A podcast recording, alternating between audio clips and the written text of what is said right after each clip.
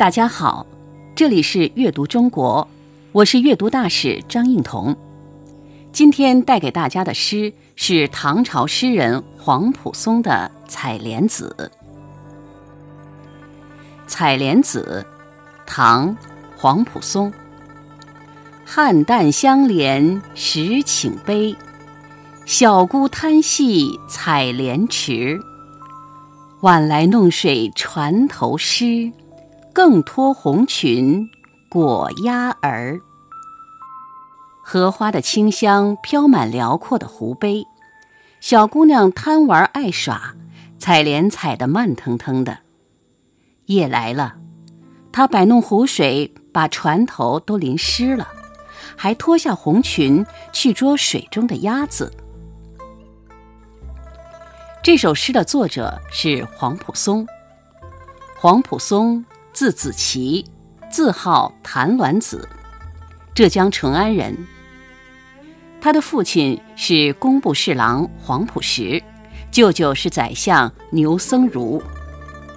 我们今天能读到的黄埔松的词有二十多首，录在《花间集》和《唐五代词》里。《新唐书艺文志》里有他写的《醉乡日月》三卷，王国维编辑了《谭鸾子词》一卷。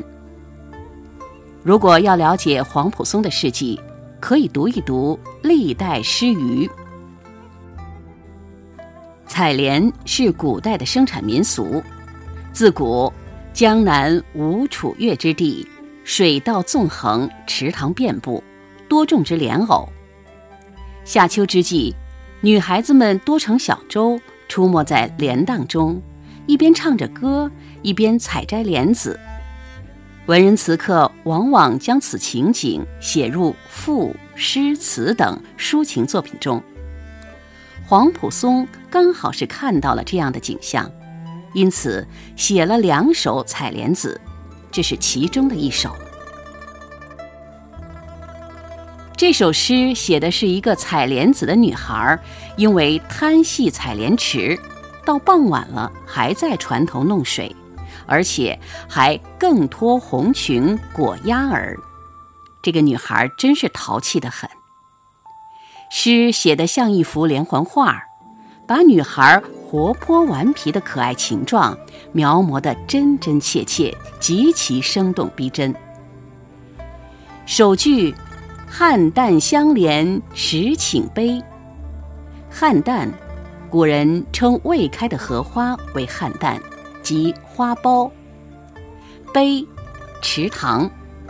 石顷，古代一顷是五十亩，现在是一百亩，一亩是六百六十六平方米，可以想象那荷塘有多么的广大了。那是看也看不到边的无边无际的广大，无边无际的荷花田飘散着无边无际的芳香，这情景是多么吸引人呐！这句诗里的“相连”两个字用得妙，尤其是“连”字，非常的巧妙。用一个“连”字，使不见形状的荷花清香有了。连起十顷荷塘的功能，这香气还把采莲女引入曲曲的荷塘深处。这样空灵的写法，色香俱全，给人视觉和嗅觉的极大享受。我们忍不住也想去闻一闻那香气，看一看那十里荷花。第二句，小姑贪戏采莲池。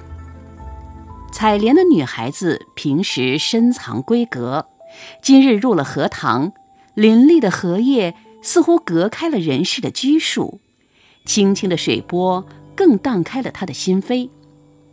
他不禁贪玩戏水，流连忘返，采了很多的莲子，也不见他回来。他是在采莲子吗？还是在戏水呢？第三句为我们揭开谜底。晚来弄水船头湿。晚来成上句采莲池，晚来，傍晚回来，入夜归来的意思。弄水点上句贪戏。原来，他玩了半天水，所以没有早归。这女孩子弄水，大概是赤着双脚打水的吧？玩到兴头上，把采莲船都给浇得水淋淋的了。可是她的娇憨之态还不止于此呢，她还做了什么调皮的事呢？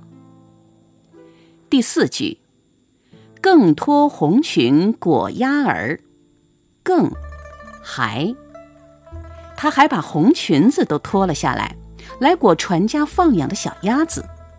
可见这个女孩子真是太淘气了，她那无拘无束、憨态可掬、调皮捣蛋的模样，活脱脱就出现在我们的眼前。我们仿佛听到了女孩子们玩耍的片片笑声，那个愉快劲儿就不消说了。